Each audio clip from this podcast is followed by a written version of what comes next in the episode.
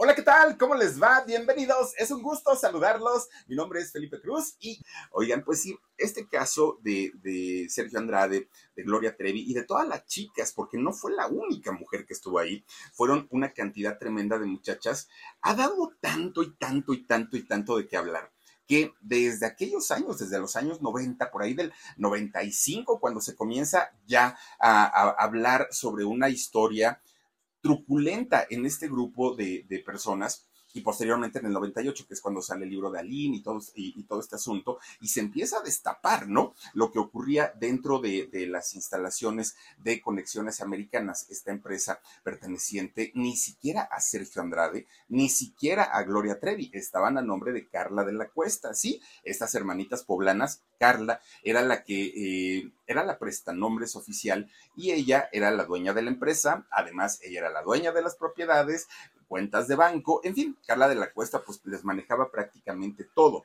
¿Para qué? Porque Sergio e, es tan colmilludo que sabía perfectamente que cualquier bronquita, yo no soy el dueño, váyanse ahí contra Carla, ¿no? Ella era, y Carla pues sintiéndose, imagínense, firmando cheques, pagándole a los músicos, eh, contratando estadios donde se presentaba Gloria, ella hacía prácticamente todo. Bueno, desde aquel momento las historias acerca de Gloria y de Sergio han salido a, a relucir. Han hecho documentales, han hecho especiales, eh, han hecho una película.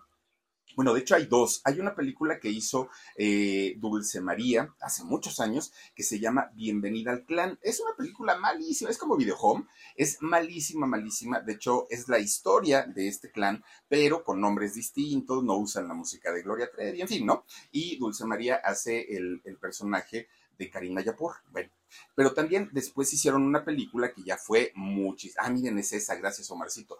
Ya después hicieron otra película con más producción, obviamente también con, con el permiso de Gloria, y fue Gloria la película. Después, eh, ahora ya viene la serie, ¿no? Ya viene la serie de Gloria. Oigan, también nos enteramos y nos enteramos con, con Jorgito, que viene también otra serie que se habla, se dice que la está pagando Ricardo Salinas Pliego, Televisión Azteca, y que va a ser transmitida por HBO para eh, darle en la torre a la imagen de Gloria Trevi. Como no lo pueden hacer ellos directamente, entonces, esa es la película, ¿verdad, Omar? Es, la, de, la, de Gloria, con esta chica, ay, no me acuerdo cómo se llama ella, pero qué, qué personaje tan maravilloso hizo de Gloria Trevi. Este señor, el, el, actor que la hizo de Sergio Andrade, es el que salía de hermano de Gael García en la película de Amores Perros, que ahí se veía totalmente distinto, flaquito y todo, y acá pues, lo subieron de peso para hacer a Sergio Andrade. Bueno, Resulta entonces que en, esta nueva serie que va a sacar HBO y que está patrocinada, pues ya saben, ¿no? Por, la gente de la Jusco, lo que pretenden es, eh, pues, darle la torre a, Gloria porque se acerca el juicio, entonces quieren que la gente reviva to todas esas cosas, pero ya ni siquiera poniendo en mal a Sergio Andrade, ya lo quieren hacer dándole en la torre directamente a, a Gloria Trevi. Bueno, entre todas esas cosas se sigue hablando del tema hasta el día de hoy, sigue siendo un tema polarizado hasta el día de hoy. Hay quien sigue acusando mil por ciento a Gloria Trevi y cada persona sabe por qué lo hace, cada, cada uno de nosotros vimos en algún momento esos especiales y documentales televisivos y obviamente tomamos una postura, ¿no? Hay quienes creemos que el que debería estar ahí hasta el día de hoy es Sergio Andrade, en fin, es, es una situación polarizada y creo yo que eso hace parte también de, de, de la libertad de opinión, el decir yo creo esto, yo creo lo otro, y no debería ser un tema de, pelea, sino de discusión,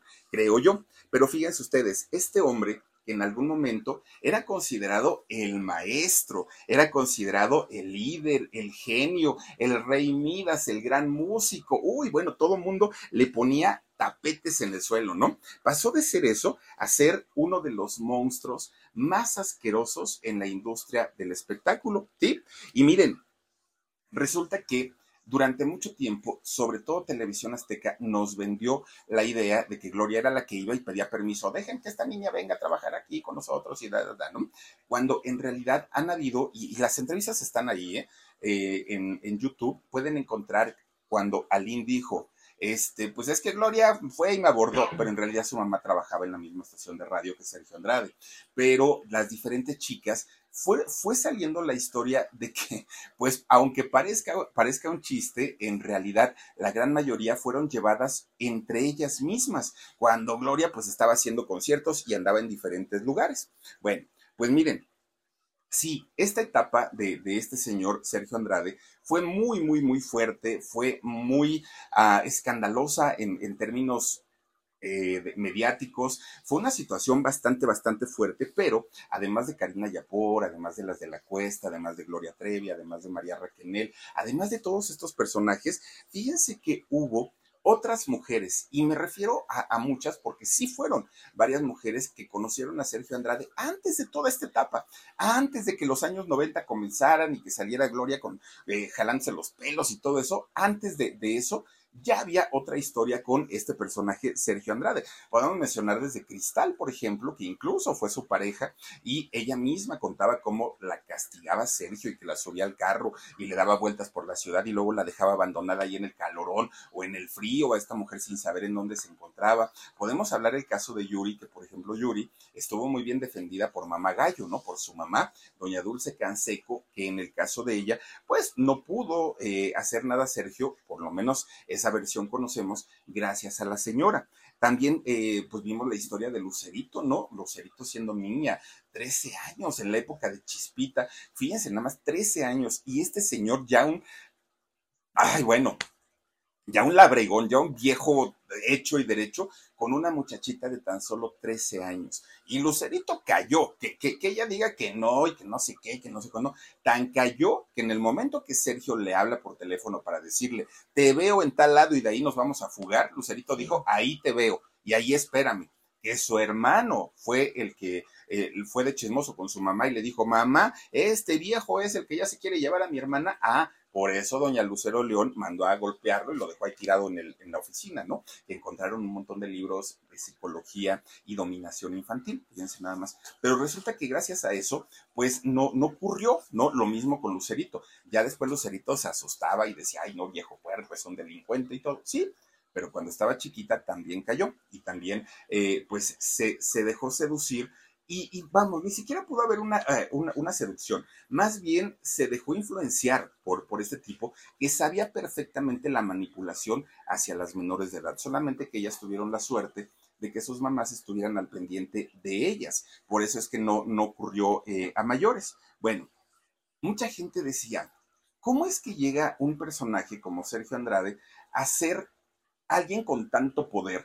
Alguien que, que, de pronto las autoridades le valían gorro, que de pronto en, en, la televisora y en Televisa, lejos de castigarlo, de sancionarlo, hombre, lo premiaban y ahora te vas a la OTI y ahora te vas acá y ahora te vas allá y ahora vas a manejar a tal persona. ¿Cómo es que se convierte en un personaje tan, tan, tan importante? Bueno. Resulta que en Televisa, hasta el día de hoy, ¿eh? porque tampoco podemos decir eso eran los ochentas, no, hasta el día de hoy hay un, hay, hay un círculo de corrupción, de complicidad ahí en Televisa. Y obviamente, si la cabeza está podrida, pues ¿qué se esperan ustedes de, los de abajo? Todo, todo, todo, todo, pues va cayendo en cadenita, todo.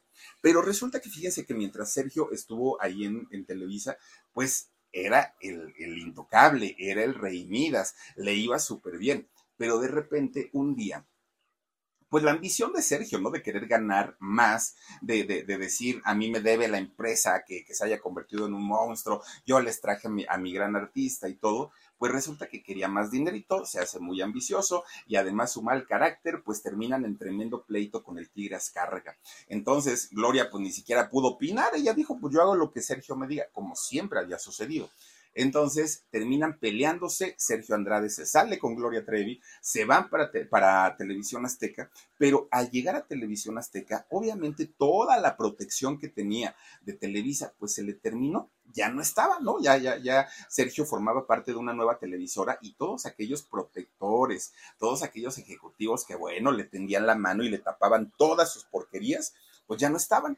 Claro que tampoco es que haya llegado sin, apoyo alguno a Televisión Azteca, ¿no? Ahí estaba su ex, su ex amiga, ¿no? Eh, Patti Chapoy, una persona con la que, bueno, tenía una relación, pero miren, de piquete de ombligo, eran grandes amigos, ¿no? Que Gloria, Gloria y Mari Boquita siempre han contado una historia distinta, y ellas han contado que en realidad Sergio y Patti Chapoy eran fueron amantes. Eso lo contaron ellas. Eh, eh, Gloria lo contó en su libro, María Raquel lo ha contado en entrevistas. Y finalmente, cuando Sergio llega con Gloria a Televisión Azteca, pues ahora se encuentran con digamos, con, el apoyo, ¿no? De esta mujer. Bueno, firman el contrato, pero a la hora de la hora que siempre ya no. Sergio dijo que, Televisión Azteca les quería pagar en efectivo y otro tanto en las Islas Caimán y que ellos eran muy derechos, entonces que no querían brincarse el fisco, que querían pagar impuestos. Se rompe el convenio y ahí viene el gran problema. Ahí es donde Patti Chapoy queda muy dolida porque ella fue la que habló con, con Ricardo Salinas Pliego, su jefazo, y lleva a Gloria y a Sergio a la televisora al ya no haber un, un, este, un contrato, un convenio, pues Televisión Azteca pierde dinero, Pati Chapoy queda como pues imagínense la, la, mentirosota porque me traes a un personaje y resulta que ya se largaron. Bueno, no sabía de qué manera desquitarse Patricia Chapoy, principalmente de Sergio, pero obviamente Sergio y Gloria en aquel momento eran tan unidos que pues bueno, eh, eh, empieza esta guerra de declaraciones y empiezan a buscar la manera de fregar a Sergio y a Gloria. ¿Cómo lo iban a hacer? Claro que doña Patti sabía todo el maneje, todo el maneje de lo que había ocurrido con Sergio a lo largo de los años, lo que había ocurrido con Cristal, lo que había ocurrido con Lucerito, lo que había ocurrido. Ella sabía, pero lo sabía como lo sabían todos, ¿eh? Como lo sabía Luis de Llano, como lo sabía, bueno, doña Maxine que dice que para ella todo eso es normal. todos estaban enterados de todo. Pero en el momento que doña Patti vio afectados sus intereses es cuando dice, ahora va la mía y vas a ver si no. Y entonces empieza ya toda esa persecución tremenda, tremenda, ¿no? Eh, sacan a, relucir la historia de abusos de Sergio en contra de mujeres menores de edad, por ahí de 13 años era el promedio de las chicas y también había mujeres eh, que ya, ya rebasaban los 18 años. Pero eh, Gloria, eh, perdón, Patti, es cuando se ensaña, ¿no? Con, con esta situación. Bueno, pues una vez que se destapa todo el escándalo es cuando más mujeres comienzan a sumarse y a decir que creen yo también. Yo también fui víctima, fui víctima de Sergio Andrade, a mí también me hizo, y se empieza a destapar una cantidad de cosas tremendas, tremendas, tremendas. Bueno, miren, Sergio pasó de verdad de, haber sido el productor más querido a ser el más repudiado en, en aquel momento. Y se sabía que él utilizaba su poder musical y su talento, porque también hay que decir que Sergio Andrade pues, es un, virtuoso y un talentoso y claro que es un buen arreglista. Es muy preparado Sergio Andrade, muy preparado. Y entonces eh, resulta que él utilizaba el decir, te voy a convertir en una gran artista, voy a realizar tus sueños, te voy a llevar de gira por el mundo y con la única condición, pues, ¿qué crees? mira, pues vente para acá conmigo, pórtate bonito, y las convertía, las terminaba convirtiendo en sus esclavas sexuales. Ahora, hasta ese momento, ¿cuál era la razón de la impunidad de este personaje? Bueno, recordemos que Sergio Andrade es hermano de Eduardo Andrade.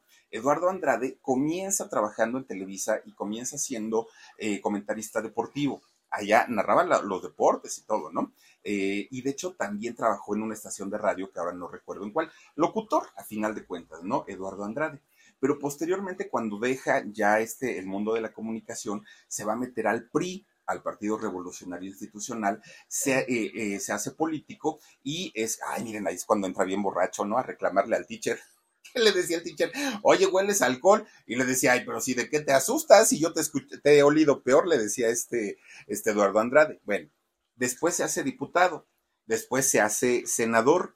Y fíjense que al día de hoy, Eduardo Andrade, bueno, por lo menos en el 2020 todavía existía la ficha biblio, bibliográfica de Eduardo Andrade, en donde él se, se, ostentaba como magistrado de allá del estado de Veracruz. Esto fue todavía hasta el 2020. ¿Y quién creen que puso a Eduardo Andrade como magistrado allá en Veracruz? Digo, a lo mejor con eso nos vamos dando una idea de, del tamaño de corrupción que existe, ¿no? Pues resulta que fue Javier Duarte, sí, Javidú, este exgobernador que, bueno, al tambo y, bueno, una de historias que tiene Javier Duarte por corrupción, él fue el que dijo, amigo mío, vente para acá, mira, yo te voy a hacer magistrado y vas a tener tu puesta, sasasazo, y pues al cabo los dos, pues mira, pues ahí nos entendemos en muchas cosas, ¿no? Y resulta que este hombre, miren, miren nada más, ah, no, sí, no, no, no, no, no, muy, muy, este, patriotas ellos los dos, ¿no? Bueno, por lo menos de Javier Duarte sí sabemos que es un corruptazo de primera, de primera. Bueno, pues resulta que eh, este hombre, Eduardo Andrade, que además es abogado, teniendo todas estas ventajas, Sergio sabía perfectamente que era inmune. Las autoridades no le iban a decir nunca nada. ¿Cómo le vas a decir algo al hermano del diputado? No, no, no. Déjalo, no, no le hace daño a nadie. Pero además, eh, también en el caso de, eh, Sergio, se aprovechaba muchísimo de esta situación porque era lo mismo que hacían todos en Televisa. No era un caso aislado el de Sergio Andrade. El caso de Sergio, de Sergio Andrade se hizo grande, se hizo enorme por la cantidad de dinero que estaba metido ahí por, por parte del contrato de Televisión Azteca. Pero si ese mismo juicio que se le está haciendo hoy a Sergio Andrade se le hiciera a todos los ejecutivos de Televisa, a los productores y sería la misma porquería. Y saldrían cantidad y cantidad de niñas también diciendo que fueron abusadas por, por estos señores. Bueno, pues resulta que, fíjense que esta cercanía de Eduardo Andrade, en el, que era comentarista, que era locutor y que además era una persona que tenía mucho poder o, sea, o seguirá teniendo mucho poder, resulta que eso acerca a eh, Sergio Andrade a Televisa. Y resulta que, ya estando en Televisa, Sergio Andrade dijo, era lo único que yo necesitaba, porque en realidad con mi talento yo podré llegar a ser un gran músico, podré, podré llegar a ser un gran talentoso, bueno, un, un gran director, ¿no? Musical, que era su, su objetivo poco a poco se va metiendo Sergio Andrade a eh, los grupos de, Televisa porque quería llegar al más grande, aquel que lo pudiera colocar como el rey Midas. Y ese personaje era Raúl Velasco. Y entonces Raúl Velasco, que también era un señor pues, intocable y que también hay historias de Raúl Velasco, oigan, eh, Andrés Puentes, este eh, productor musical, ex manager, ex esposo de Tatiana, fíjense que cuenta una historia que en algún momento Raúl Velasco le toca las boobies a Sasha Sokol. Y entonces, eh, a diferencia de Verónica Castro, que Verónica Castro la tocó Enrique Guzmán, Sasha Sokol le acomoda una tremenda cachetada a Raúl Velasco. Sí, lo cacheteó por pasarse de listo. Y como esas historias, había muchas de mujeres que decían haber sido tocadas y también violentadas por Raúl Velasco. Pero pues ¿quién le iba a decir algo? No, él ponía, quitaba, decidía quién, qué artistas iban a ser las que iban a sonar en México y, y en el mundo. Bueno, pues resulta entonces que Sergio lo que buscaba era tener un acercamiento con Raúl Velasco. Una vez que lo logra, una vez que llega a Raúl Velasco y que Raúl se da cuenta que en realidad Sergio sí era muy talentoso, era muy creativo, era muy rápido, aparte para hacer arreglos musicales, Raúl Velasco dijo, este es mi gallo, ¿no? Vente para acá, Sergio, muchacho. Aparte estaba bien jovencito Sergio Andrade en aquel momento. Y lo puso a dirigir el primer festival de Jugamos a Cantar, este eh, festival de niños talento, y hasta les grabó un disco. Por ahí cantaron Pituca, Petaca, este, bueno, todos los chiquillados que, posteriormente pues se fueron a, a hacer chiquilladas, por ahí salieron en este primer disco de Juguemos a Cantar. Raúl Velasco queda complacido con el trabajo de, Sergio Andrade porque dijo, hombre, ¿saben? Este disco primerito de, de Jugamos a Cantar vendió un millón de copias. Imagínense, es, una grosería. Aparte, pues eran figuras desconocidas todos estos niños, no eran eh, personas ya, ya famosísimas. No. Entonces, para haber vendido un millón de discos, Raúl Velasco dijo, órale, puedo hacer alianza con este señor y entonces se convierte, tenía dos brazos derechos. Por un lado tenía a Patti Chapoy, su asistente, Raúl Velasco, y por otro lado tenía a su productor musical, Sergio Andrade. Bueno, Janet Arceo también eh, fue parte de, la producción de Siempre en Domingo. Y doña Janet Arceo, fíjense que de ella no hay historias. Hasta el día de hoy, no sé mañana, pero hasta el día de hoy, la, la carrera de Janet Arceo, esta comunicadora y periodista, es una carrera limpia hasta el día de hoy y a pesar de haber trabajado con eh, don Raúl Velasco, con doña Pati Chapoy y obviamente le tocó la etapa de estar ahí también con, con Sergio Andrade. Estas tres personas se convierten en, bueno, pues ahora sí el brazo derecho y el brazo izquierdo de Raúl Velasco con esas credenciales de haber vendido un millón de discos del Juguemos a Cantar, pues ya nada se le podía negar ahí en Televisa a Sergio Andrade. Ya no se desconfiaba de él. Y es cuando lo mandan a participar a la OTI, eh, arreglando, haciendo los arreglos de diferentes canciones. Desde 1982 comenzaron a mandarlo para allá, para la OTI, y Sergio Andrade en algunas ganaba, en algunas no, pero a final de cuentas ponía a México en un lugar muy alto, mucho, mucho, muy alto. Todos los artistas de aquella época querían trabajar con él todos, todos. Un Gualberto Castro, un César Costa, todo el mundo decía, es que ¿por qué no me produce este hombre que es maravilloso y que, que, hace oro, ¿no? Con, con, los artistas, todos, todos. Algunos lo lograron, algunos no. Don César Costa eh, trabaja con, con Sergio Andrade, saca la canción de Tierno y bueno, una canción muy bonita aparte de todo y que le fue bastante, bastante bien. Trabajó Gualberto Castro. Bueno, Álvaro Dávila, el, esposo actual de Patti Chapoy, tiene una canción producida por Sergio Andrade también. Vamos, para que veamos que, había relación desde aquellos años, ¿no? Y estamos hablando de los años 80 en aquel momento. Sí, Sergio muy talentoso, mucho, mucho, mucho. Pero ahora él tenía, siendo muy ambicioso además de todo, él tenía una idea y la idea era hacer un proyecto de él, 100% de él, que no tuviera nada que ver con un encargo, con nada. Él quería hacer su propio, proyecto. Y resulta que idea él hacer un grupo musical que tocara pues sus instrumentos solitos, ¿no?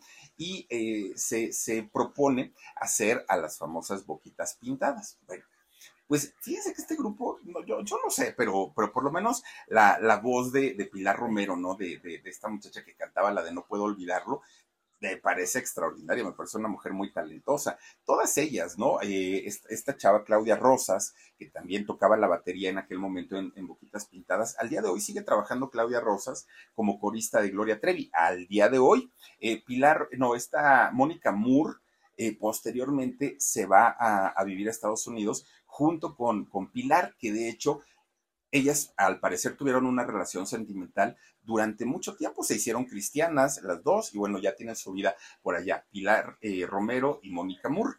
Eh, María Raquenel, pues ya sabemos también la historia, Gloria Trevi ya sabemos la historia, pero a final de cuentas, fíjense que cuando Sergio Andrade hace este proyecto, Raúl Velasco mm, dijo no, no me gustó, ¿no? Está muy feo, serás, serás este eh, Sergio Andrade, eh, serás muy talentoso, pero no me gustó, está muy feo. Oigan, no hasta les dijo niñas prostitutas Raúl Velasco a estas niñas siendo menores de edad. Pues, bueno, no nos sorprende, pues era Raúl Velasco, ¿no? Pero fíjense aquí hay algo muy interesante. Resulta que la gente dice, bueno, ¿y de dónde sacó Sergio Andrade este nombre, ¿no? De las boquitas pintadas. Pues resulta que Boquitas Pintadas es el nombre de un libro publicado por Manuel Puy. Y resulta que Manuel publicó un libro en donde había una historia, la historia de un hombre con tres amantes, tres mujeres amantes. Pero ¿cuál creen que era la, pues digamos que, que, la situación escandalosa de este libro? Ahí está, miren las boquitas pintadas. Pues resulta que las chicas eran chicas de 14, 15 y 16 años. Y entonces Sergio dijo, ay no, pues ese es mi héroe, ¿no? Este, este señor Manuel y le pone al libro Boquitas Pintadas. Bueno, ya desde ahí pues empezamos con el pie izquierdo. En realidad Boquitas Pintadas no, no, tuvo éxito, solamente se presentaron dos, tres veces en Siempre en Domingo, tuvieron una presentación en vivo por ahí en algún lugar y hasta ahí llegó el, grupo, ¿no? Se terminó. Tardaron más ensayando que lo que, lo que duró el, el, grupo. Ya después vendría el lanzamiento claro, de Gloria Trevi, de, la tecladista del grupo de Boquitas Pintadas. Y miren, ahora es cuando se da toda esta historia que es la más contada, que es la más manoseada, que es la que todo el mundo conocemos acerca de, Gloria Trevi, ¿no? Eh, que se convierte primero pues en una superestrella y después pues cae en el escándalo y el escándalo mediático más grande de todos los tiempos, por lo menos en México. Fue un escándalo de proporciones épicas en aquel momento. Bueno, pues resulta que si Patti Chapoy salía todos los días y nos decía, fue Gloria la culpable y fue esto. Yo no digo que no lo sea, ¿eh? Yo, yo lo que estoy diciendo es que allá en Televisión Azteca, más que decir Sergio Andrade, Sergio era el abusador, no, era Gloria, Gloria, Gloria, bueno, todo el tiempo, porque decían que era el gancho. Bueno, esto, esta historia ocurre en los años 90, creo que todos nos recordamos, todos lo recordamos, pero resulta que la historia de Sergio Andrade, de abusos, y abusos en todos los sentidos, abusos con sus mujeres, no inició en los años 90. La historia de Sergio Andrade, el abusador, el puerco, el que se metía con chamaquitas, no inició a partir de Gloria Trevi hacia adelante. hubo una historia previa de, Sergio Andrade en donde le prometía a las jovencitas que él consideraba talentosas en convertirlas en grandes figuras y en grandes estrellas. Fíjense nada más. Bueno, resulta que de pronto, de todas estas mujeres que comienzan a, hablar en aquel momento, salen diferentes mujeres, muchas de ellas que incluso decían, ay, ¿a poco así a ti ni te tocó, así tú ni estuviste? Pero ellas salían, ¿no? Porque aprovechaban el momento. Pero hubo otras historias bastante crueles, bastante eh, crudas, y cuando conocimos a una mujer que de pronto se atrevió a hablar sin tapujos, que salió a hablar diciendo absolutamente todo, no arrasó solamente con el nombre de Sergio Andrade, no involucró a gente muy importante de Televisa, muy importante, desde ejecutivos, actores, productores, y que le valió gorro y dijo, y no tengo miedo en decirlo porque estoy diciendo la verdad. Bueno, esta chica, que al día de hoy debería tener 64 años, ya no vive. Desafortunadamente, ella murió. Ahorita les voy a platicar toda, toda esa historia. Esta muchacha llamada Judith Enriqueta Chávez Flores fue eh, una mujer cantante, que era, miren, si ustedes escuchan cantar a, esta chica, que posteriormente la bautizan con el nombre artístico de Gaby, resulta que Gaby era una mezcla entre Cristal y entre Yuri hagan de cuenta, o sea, están escuchan qué bonito cantaba Gaby. Oigan, a mí me sorprendió porque Gaby tenía una tesitura, un tono de voz potente, pero muy tierno, una voz muy bonita. Y la música que cantaba Gaby, que obviamente era música de los años 80, era música muy rítmica, que ponía de buenas. Hace ratito la estábamos escuchando aquí este, todos en casa. Oigan, qué, bonito de verdad cantaba eh, esta mujer. Bueno, pues resulta que es, esta mujer nace en, la Ciudad de México. Ya les digo, ella murió, pero ahorita debería tener 64 años de edad. Bueno, resulta que a los 14 años, esta muchachita, 14 años, que ella desde muy niña había deseado ser artista, era su sueño. Pues resulta que con 14 años la contrata un hombre llamado Gustavo Pimentel. ¿Quién era Gustavo Pimentel en esos años? Gustavo Pimentel era el director de la orquesta de Siempre en Domingo. Recordemos que siempre en domingo tenía su gran orquesta para la entrada y la salida de, comerciales, ¿no? Mandaban a comerciales, para, para, para, para, empezaban ahí con, con, con sus este, sonidos y cuando regresaban lo mismo. Y entonces esta chica Gaby comienza a trabajar con él. Y ustedes dirán, ¿cómo es que una niña de 14 años llega a trabajar a Televisa? ¿Cómo es que se hace corista de, de esta orquesta? Bueno, pues resulta que esta niña, y, perdón, les estoy diciendo 14, tenía en realidad 13 años, Gaby cuando empieza a trabajar allá en la, en la orquesta de Siempre en Domingo. Resulta que años antes el padre de Gaby muere y muere de una manera trágica el, padre de Gaby. Y su mamá, una mujer que además quedó muy dolida, eh, quedando viuda y al cuidado de su hija, era una mujer muy noble, era una mujer muy, ah, era tan noble que podría decirse que incluso era débil. Era una mujer muy temerosa, muy miedosa, eh, que, se esforzaba por cuidar tanto a su hija y por cuidar tanto a su persona. Sin el apoyo de su esposo se sentía muy vulnerable, que de pronto no supo defender a su hija. Y no supo porque no sabía. O sea, en realidad, pues ahora sí que hay como la culpa, ¿no? Pues si, si el que se encargaba de todo era el Señor. Entonces, cuando Gaby comienza a buscar oportunidades de trabajo y se le da la oportunidad de, entrar a ser corista, de verdad que tiene una voz increíble y maravillosa, Gaby. Búsquenla si tienen oportunidad ahí en el, en el YouTube y se van a sorprender con, la voz de, esta chica. Bueno, pues resulta que Gaby eh, empieza a trabajar con este señor porque su mamá pues no, no, no tuvo el carácter en aquel momento para poder defender a su hija. Bueno, ya una vez que Gaby se convierte en corista de, la orquesta de siempre en domingo, de repente un día, estando en su casa Gaby, recibe una llamada telefónica. Toda esta, eh, esta historia que les voy a platicar es, eh, fue contada por la misma Gaby. Resulta que un día que estaba eh, Gaby en su casa, le hablan por teléfono. Suena su, su, teléfono. Ella para aquel momento, sí, ya tenía 14 años. Quien veía siempre en domingo, o quien salía, mejor dicho, en siempre en domingo en aquellos años, bueno, era garantía de, convertirse en, éxito y, convertirse en un artista, ¿no? Porque pues eran pocas las personas que accedían a una pantalla o a una cámara de televisión, no eran tantos, y quien lo lograba, bueno, ya eran artistas. Y resulta que cuando contesta Gaby el teléfono, le dice, hola Gaby, soy eh, Manolo Fábregas. ¿Perdón? Soy Manolo Fábregas. Ah, pues dígame, señor. Oiga, oye, es que fíjate que ya ves que te estoy presentando una obra de teatro, ¿no? Se llama Mi Bella Dama. Ah, sí, señor, pues dijo Gabriel, sí, es lo que usted diga, ¿no? Este, y resulta que pues la está protagonizando Manuela Torres, ¿sí? La mujer que nació para cantar. Pero yo ya te escuché en los coros de ahí de Raúl Velasco, de Siempre en Domingo. Oye, qué bonita voz tienes. Ay, muchas gracias, señor Manolo Fábregas, pues el, el señor teatro, ¿no? Imagínense. Y le dice, mira, Nada más que Manuela Torres ah, tuvo unos, unos problemillas y no va a venir a trabajar. Entonces necesito que tú cubras a Manuela Torres.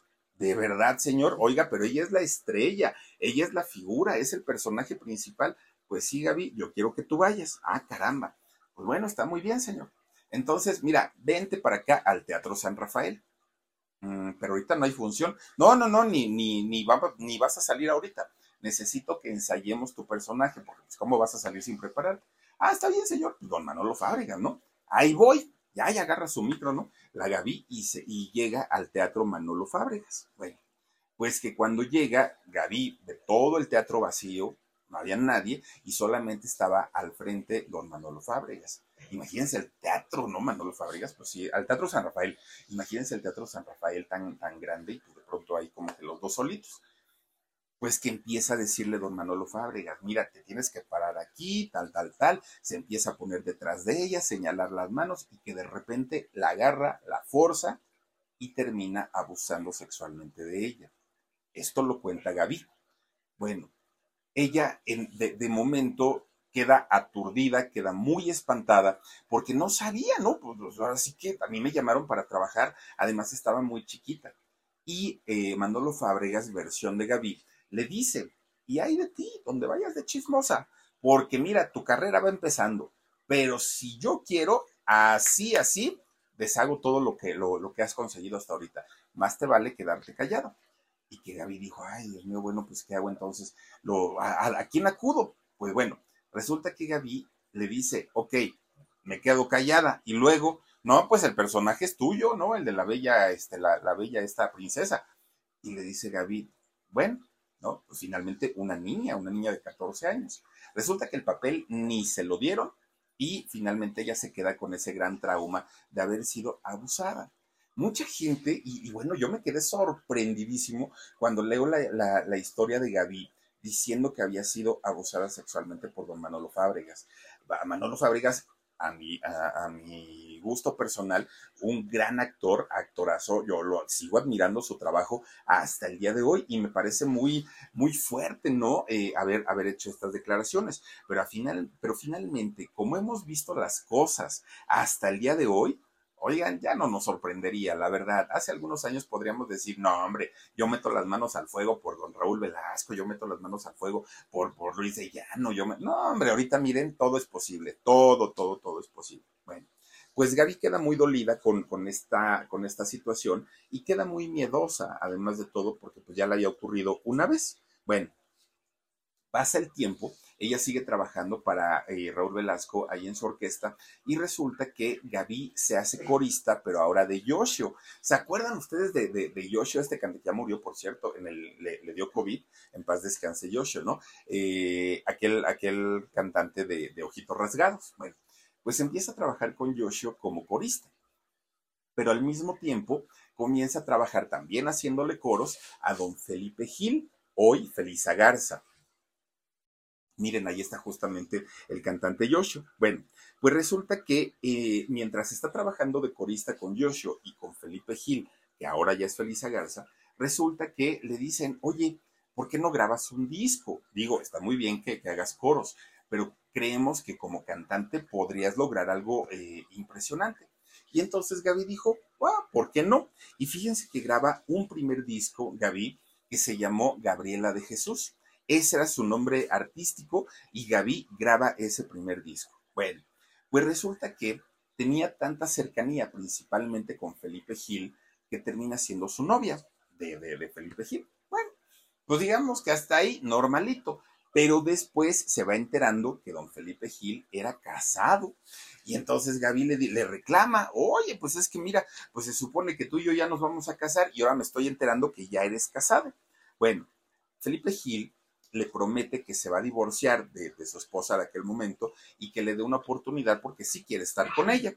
Miren, Resulta que eh, Felipe Gil la, aconseja a Gaby que vaya a meterse a todas estas cuestiones de, la dianética, eh, cuestiones como, como que tenían que ver con la mente, ¿no? En, en este tipo de cuestiones. Y cuando Gaby entra, por recomendación de Felipe Gil, contado por ella por Gaby, resulta que ella se da cuenta que en estos lugares eran básicamente pues como un tipo de dominación mental. Ella se espanta mucho y se va, estando muy, muy jovencita ya no queda al alcance de Felipe Gil. Bueno, se sale de, este sitio. Pero resulta que un día Felipe Gil le, dice, oye Gaby, que ya no quisiste ir a, estallar lo de Dianética y todo eso. No, no, no, ya no, ya no me gustó. Ah, bueno, pues no te preocupes. Oye, te invito un trago, vamos a mi casa. Felipe Gil en aquel momento tenía una, propiedad en la calle Hidalgo, que es muy conocida allá en Coyoacán. Es una de estas calles empedradas, muy bonitas, ¿no? Y entonces, no sé si seguiré empedrada y resulta que le dijo, vente para acá. Llegando a la casa de Felipe Gil, que habían sido pareja, resulta que eh, pues le empieza a dar un trago, él empieza a tomar también, todo muy rico y todo muy a gusto, ¿no? No, no pasaba absolutamente nada. Pero que de repente Felipe Gil se le va encima a Gaby, fíjense nada más, y abusa sexualmente de ella. Gaby queda tan decepcionada del mundo del espectáculo porque decía, es que no puede ser posible que ya me pasó una primera vez, ahora una segunda vez, ¿qué es lo que sigue? Decía Gaby, y decide retirarse. Se retira durante tres o cuatro años, ya no quiso hacer nada del mundo del espectáculo Gaby. Cuando ella se sintió preparada para regresar a trabajar, pues dijo, ¿y por dónde empiezo? O sea, pues, sí no conozco a nadie, ya toda esa gente con la que yo trabajaba y todo, ya ni, ya ni se acordarán de mí, nadie me va a recibir. Y entonces le habla a Felipe Gil y le dice, oye, fíjate que quiero regresar a los escenarios, pero no sé por dónde empezar. Y Felipe Gil le dijo, ay, ni te preocupes, Gaby, este, yo, yo te apoyo. Ya habían pasado tres, cuatro años. Eso es muy extraño, muy, muy, muy extraño. Yo no sé si eso sea posible, ¿no? Que después de un abuso que después de un abuso eh, la gente regrese con el agresor, no lo sé. Y resulta que Gaby eh, es citada por Felipe Gil en una oficina que tenía en la calle de Monterrey, allá en la Condesa, en la colonia Condesa de la Ciudad de México. Y entonces llega Gaby y la atiende un, un este, centroamericano, de hecho, un muchacho que era de, El Salvador. Y entonces cuando llega Gaby le, le pregunta, oye, este vengo a buscar al maestro, ¿no? A Felipe Gil. Este muchacho se llamaba o se llama Wilfrido Huerta, el, salvadoreño. Y entonces le dice, permítame, va a la oficina y le dice a don Felipe Gil, oiga que ahí lo buscan, que una muchacha llamada Gaby. Ah, sí, está bien, entretenla, ya sabes, que le dijo eso don Felipe Gil. Baja este muchacho, el salvadoreño, y le dice, oiga, sí, la va a recibir, pero pásele por acá. Y en lugar de subirla a la, a la oficina, le empieza a bajar como hacia el estacionamiento del edificio. Ay, ¿a poco aquí está el maestro? No, pero ahorita la va a recibir aquí, no se preocupe. Ah, bueno. Eh, entran a un lugar que era como un sótano y resulta que le dice, ahorita vengo, cierra la puerta este muchacho, Wilfrido, y al poco rato entra eh, Felipe Gil. Una vez que entra, empieza a platicar con ella y antes de que empezara ya la plática sobre trabajo, nuevamente vuelve a abusar de ella Felipe Gil. Sale Gaby como pudo de, después de esta esta situación pues traumática y ahora sí va a contárselo a algunos de sus amigos. Oigan, es que me acaba de pasar esto, ¿cómo es posible que yo haya caído de nuevo? Y mira que no sé qué. Bueno, estos amigos le dicen, mira Gaby, ¿y qué quieres hacer? No, pues ahora sí quiero ir a denunciar. Ok, está bien que quieras ir a, ir a denunciar, solamente te decimos algo. Felipe Gil no te fue a sacar de tu casa, no te atacó en la calle. Tú veniste y te metiste a su edificio. Punto número uno. Punto número dos, Tampoco te llevaron a la fuerza ni arrastrando al sótano. Tú bajaste por tu propia voluntad. Te van a voltear las cosas y al ratito van a decir que tú veniste a acosarlo. Entonces, pues quién sabe qué tanto te convenga denunciar. Gaby se queda pues sí muy, muy, muy asustada y a final de cuentas decide no hacer nada, ¿no? Dijo, pues sí, me van a, este, me van a voltear toda la historia y al ratito me van a acusar a mí. Así dejó la, la situación en aquel momento. Bueno, Obviamente, al, pasar los años, al pasar, y cuando se descubre esta historia, se le pregunta a, Felipe Gil, todavía no a Felisa Garza, se le pregunta de esta situación, él negó absolutamente todo, dijo yo no le tengo rencores a nadie, yo vivo feliz, yo no sé qué, no sé cuánta, ta, ta, ta, Él dijo que simplemente eso no había pasado absolutamente nada. Bueno, que no había hecho nada. Resulta que Gaby nuevamente se queda así como que, bueno, ¿y ahora qué hago, no? Para aquel momento ya estaba por cumplir 18 años. Todo esto ocurrió mientras ella era menor de edad. Resulta que por ahí de, de, 18 años que ella ya iba a cumplir, conoce a un ejecutivo de Televisa llamado Augusto Marzagao. Y resulta que este hombre era un ejecutivo de los grandes de los años 80 ahí en Televisa. Y entonces él le dijo, oye Gaby, fíjate que eh, vamos a hacer aquí en Televisa una audición para elegir a la cantante que nos va a ir a representar al Festival de Mallorca, allá en, este, eh, ¿qué, es Mallorca? España, ¿no? España.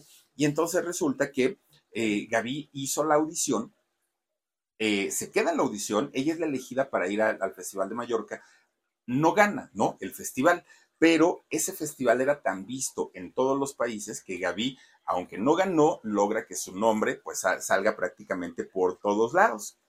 Resulta que cuando termina ya el Festival de, Mallorca, Gaby queda, Gaby queda como muy triste porque pues, no había ganado y tenían expectativa en ella eh, y todo el rollo. Entonces ya de regreso en el avión, Augusto, este ejecutivo de Televisa, comienza a decirle, no te preocupes, chaparrita, mira, todo va a estar bien. Y poco a poquito fue más, más, más, más, más, más. Cuando llegan a México, pues ya era prácticamente pues una relación la que tenían ellos que Gaby siempre decía, es que tuve que empezar a tomar alcohol porque para echarme a este señor, bueno, necesitaba una botella completita, ¿no? Y entonces comienza con su alcoholismo, Gaby, a partir de ese momento por estar con, con este señor Augusto, porque decía ella que si bien las anteriores habían sido abusos y no le habían preguntado, ahora sentía peor todavía, porque ella estaba consciente que no le gustaba, pero sí sabía que él le podía dar en ese momento, pues un lugar en la televisión que podía, podía promocionar su carrera y podía al fin alcanzar su sueño de ser una gran artista. Entonces se tenía que aguantar con él, sí. Con los demás dijo que pues habían sido por, había sido por la fuerza.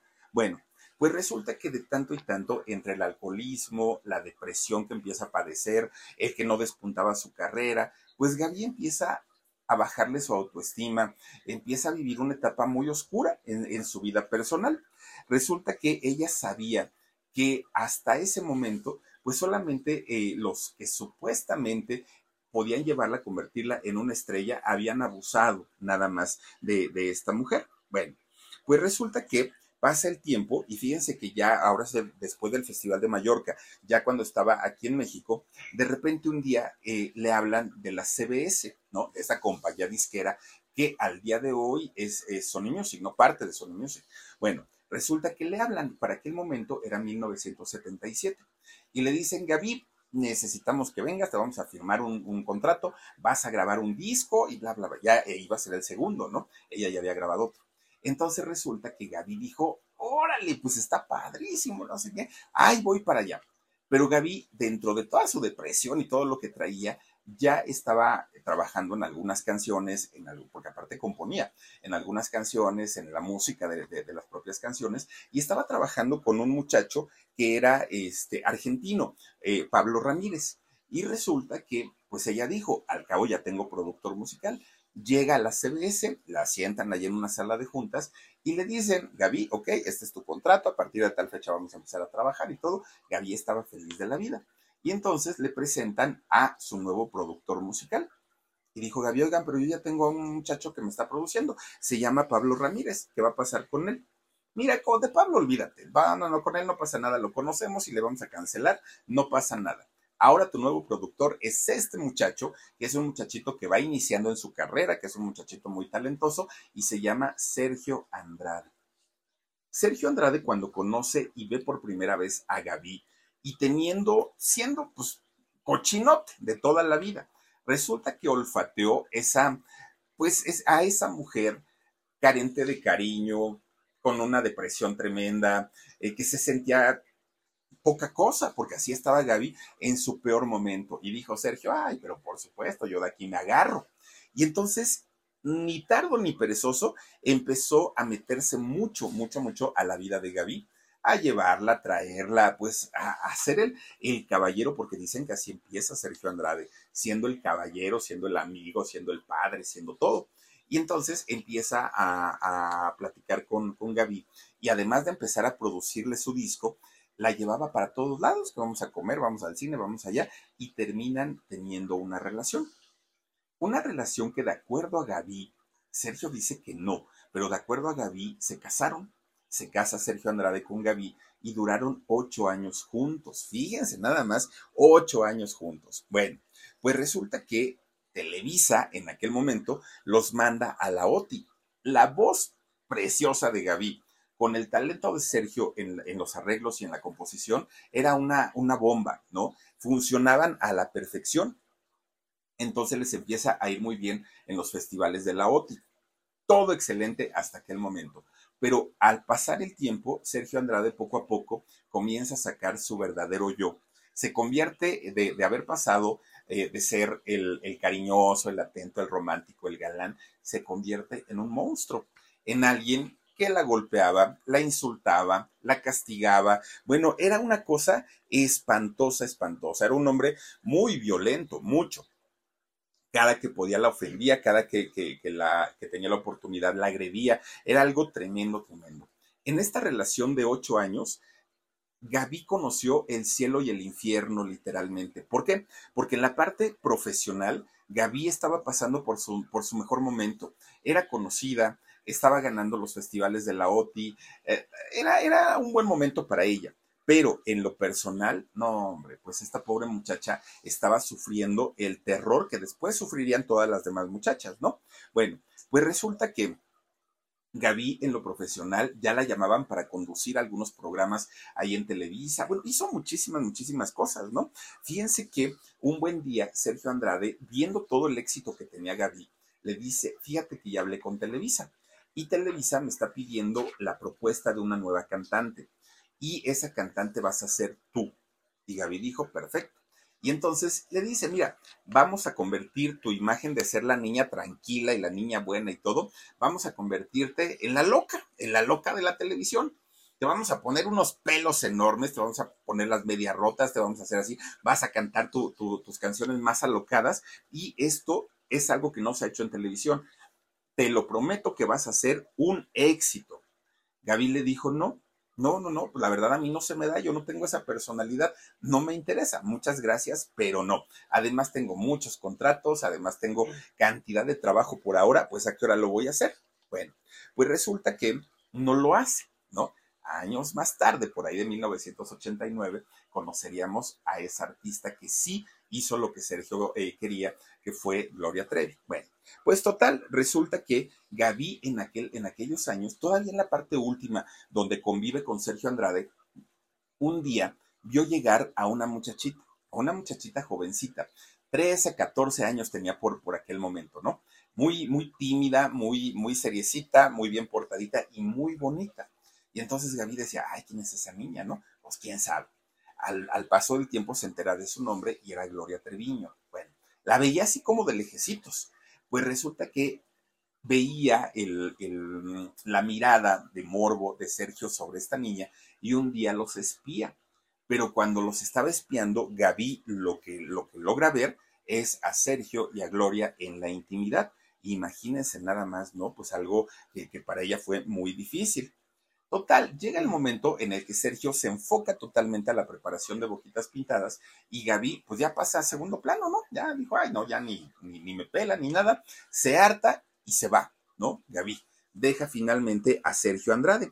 Eso sí, cuando ella se va, estaban eh, produciendo algunas, algunas canciones y eh, una de ellas fue la canción de Suavemente de Cristal, que se supone que la compusieron entre los dos, versión de Gaby.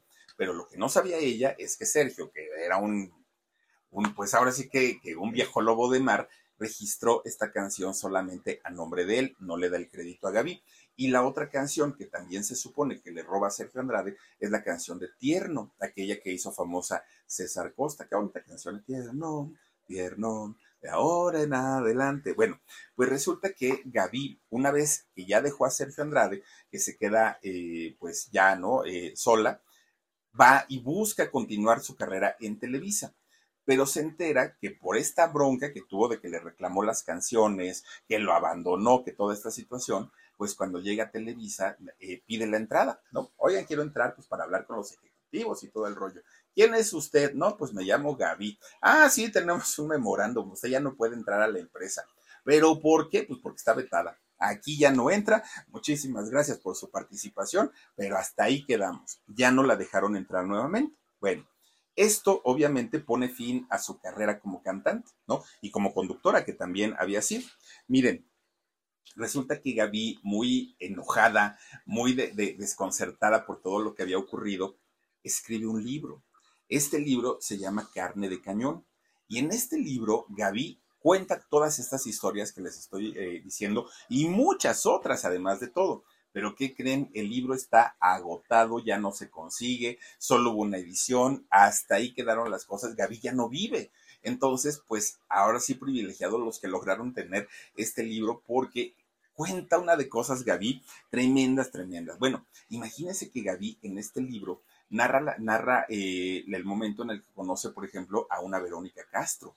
Y dice en el libro Gaby que eh, Verónica Castro era una mujer muy promiscua. No lo digo yo, lo dijo Gaby y que era tan promiscua que al mismo tiempo podía andar con dos o tres personas. Pero además es Gaby quien saca aquella eh, versión que Cristian Castro ni siquiera era hijo de Loquito Valdés, que era hijo de Jorge Alberto Riancho. Es ella quien finalmente saca, y bueno, el parecido de Cristian con, con, este señor Jorge Alberto, pues es, es tremendo, ¿no? Que eso yo creo que todos lo hemos visto y todos lo sabemos. Bueno, saca, por ejemplo, eh, esa historia, pero también habla del romance o supuesto romance que existió entre doña Patti Chapoy y Sergio Andrade. Desde aquellos años, fíjense, ya se hablaba de, este romance. Y Gaby comenta ahí mismo en su libro que en realidad todo lo que ocurrió con el caso de Sergio de Gloria, que, que Gaby dijo, sí, Sergio es un puerco, es un cochino, sí se mete con niñas, pero todo, todo, todo el caso lo infló a su conveniencia Televisión Azteca y no fue por lo del contrato, dijo Gaby, fue por la rivalidad sentimental que había por parte de Pati Chapoy hacia Gloria Trevi y hacia Sergio Andrade. Entonces, e, este tipo de historia las narraba. Pero fíjense, resulta que decía Gaby, el problema de por qué Sergio dejó a Pati Chapoy era porque de entrada, pues le gustaban chiquillas, ¿no? O le seguían gustando al viejo marrano le gustaban chiquitas. Patty pues, estaba chiquita de tamaño, pero pues ya tenía sus años. Y además era casada y que a Sergio no le gustan las casadas, le gustan las solteritos y le gustan las muchachitas. Entonces que por eso un día mandó a, volar a doña Pati Chapoy y que esto la dejó muy dolida y por eso pues, ya vinieron las venganzas años más tarde. Pero no fue todo. Resulta que en este mismo libro, eh, Gaby también comenta que cuando sale todo este escándalo de, de, Andrade, de Trevi, de todo esto, y que se cuenta la historia de la pequeña Ana Dalai, que en paz descanse, bueno, Gaby decía que ella sabía que Ana Dalai no había muerto, que en realidad la niña había sido mandada a Europa. Nada de, lo que nos habían contado hasta ese momento coincidía, nada, absolutamente nada, ¿no? Ahora eh, ella nos estaba contando una historia totalmente diferente y fíjense que la manera en la que Gaby narra las cosas, las cuenta, tienen coherencia. Todo, todo, todo, todo tiene coherencia. No digo que haya dicho la verdad, no lo sé si mintió o no mintió, lo que sí les digo es que cuando escuchamos hablar a Gloria Trevi, se contradicen una cantidad de cosas tremendas. Gloria primero dice que nunca anduvo con Sergio, luego que sí anduvo, luego que no esto, pero que siempre sí. Cuando entrevistan a, Raquel es la misma historia. Se contradicen unas cosas, todas las chicas, todas las chicas de, ese grupo se contradicen al contar la historia. Pero ¿qué creen? Gaby no. Gaby cuenta la, historia que uno va, va, entendiendo poco a poquito todo lo que ocurría en, en aquel momento. Por eso es que tuvo tanto peso y tanta, tanta fuerza este libro de Como carne de cañón, porque en realidad Gaby tampoco es que de, este libro haya hecho como Aline Hernández, ¿no? Que decía, yo lo hice para salvar a las jovencitas, pero nunca fue a avisarles a sus mamás, a sus papás, pero nunca fue a poner una denuncia. Ella primero sacó su libro, lo puso a la venta, le dieron sus programas en televisión hasta que hizo novelas, y ya luego, pues ya sí rescató a las muchachas, ¿no? A través, de, a través del libro. Pero Gaby no Fíjense que, el interés de ella era como totalmente distinto y por eso les digo que por la verdad de las verdades, si a mí me, ponen a escoger entre a quién le crees, a Mari, a las, a las este, de la cuesta, tal, a tal, a Gloria, tal, yo le creo a Gaby, de verdad, por, por la forma en la que va hilando todas, todas las historias. Bueno, pues este libro le termina, termina de sepultar a Gaby. ¿Por qué? Porque pues obviamente tocan nombres como, ¿saben de quién también habla en este libro? Habla de Humberto Navarro. Y habla de, Humberto Navarro, que fue el que le quitó el contrato de Televisa, el que la, pues ahora sí que le dio la patada del adiós eh, a Gaby, pero Gaby decía, ¿y saben por qué lo hizo? Lo hizo porque el señor en esos años se casó con Lila Deneken, la número 111, que también es muy talentosa, y resulta que yo le hacía sombra. Entonces, de apoyarme a mí, apoyar a su esposa, pues claro que apoyaba a la mujer. Por eso me sacó de, de, Televisa. Pero además, que ni se hagan con que, uy, Televisa, que son unos santos. Porque bien que todo el, el narcomenudeo que hay en Televisa, claro que existe, y yo se los puedo comprobar, decía Gaby ¿Por qué? Porque yo misma me ponía unos jalones de, coca con el señor Navarro en su oficina, que para qué les platico. O sea, de verdad que, contaba ah, historias en donde aun cuando su propia imagen se veía afectada, ella decía, y lo sé porque yo vi, y lo sé porque yo estuve ahí, y lo sé porque tal. Gaby pisó talones los más poderosos, aparte de todo, porque hablar de un Humberto Navarro, oigan, Humberto Navarro, además de ser la pájara Peggy, él era el, creador de, tantos programas, La Carabina de Ambrosio, este, Chiquilladas, no hombre, o sea, eh, eh, Humberto Navarro, gran directivo y productor, ¿no? Eh, ahí en Televisa. Entonces, meterse con ellos no era algo sencillo o no era algo fácil, y Gaby lo pudo hacer de una manera tremenda, tremenda.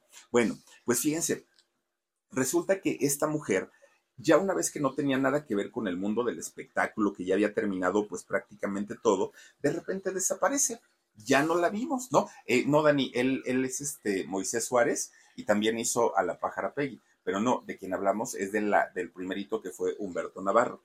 Bueno, pues resulta que, fíjense que eh, Gaby, después de, de, sacar este libro, después de que fue muy criticada por todo lo que contaba, y, y fue criticada Gaby, porque en aquel momento yo creo que nos espantábamos más. Y si ese libro lo saca Gaby al día de hoy, hubiéramos dicho, pero por supuesto, no todo es, un asco, es un cochinero.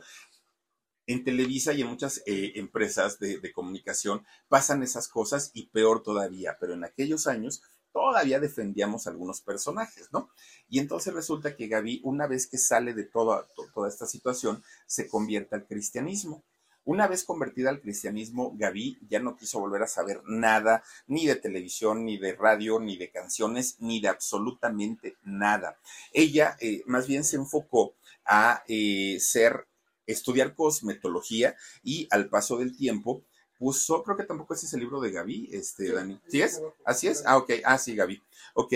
De, fíjense ustedes que abre su propia estética, Gaby, y comienza a trabajar en ella, ya en una vida totalmente alejada de, los escenarios, de los escándalos, de todo lo que había pasado. Incluso se fue a vivir allá a Carolina del Norte, en Estados Unidos, porque se casó con un militar, ¿no? Estadounidense. Entonces se va a vivir para allá, llevaba una vida bastante tranquilita Gaby en su salón de belleza, en su estética, ya dedicándose a, otro tipo de cosas, y sí seguía cantando, pero solo para eh, la iglesia, para, para la iglesia cristiana, y ocasionalmente iba a los cuarteles del ejército a cantar también el mensaje de Dios, pero pues ahora sí por parte de su esposo, ¿no? Que la llevaba a los cuarteles. Pero fíjense ustedes que la historia de Gaby posteriormente se convierte en una historia trágica porque eh, de repente pues un buen día nos enteramos que Gaby había muerto. Fíjense nada más, ella murió en el año 2010 y muere por un cáncer que, venía arrastrando de mucho tiempo y que desafortunadamente le quita la vida a, esta mujer,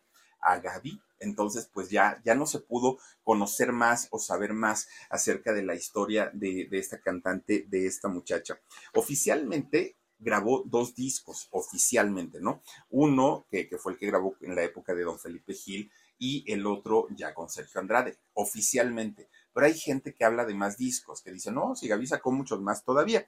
Lo que sí es que al día de hoy es prácticamente imposible conseguir tanto discos como el mismo libro, algo que tenga que ver con Gaby, no, casi no, fíjense, ya prácticamente la, la historia de esta muchacha, pues poca gente la recuerda, poca gente la ubica, pero de verdad que si la buscan ahí en el, en el YouTube se van a llevar una sorpresa muy agradable porque cantaba muy bonito, muy, muy, muy bonito. Y sin embargo, pues miren, ni siquiera esa voz y ese talento le ayudó para poder hacer algo eh, grande en, en el mundo de la música, pero sí fue, por eso se llama su libro, ¿no? Carne de cañón, porque sí fue carne de cañón para toda esta bola de pervertidos asquerosos que, que, que le quitan la inocencia a, una, a una niña. Algo muy terrible, muy, muy, muy terrible. Pero bueno, pues ahí está la historia de Gaby. Y miren que nos quedamos con historias de Sergio Andrade, porque vamos, no hablamos ni de, de, de su vida ni nada, pero Gaby fue, sí, de las primeritas, ¿no? De las primeras afectadas.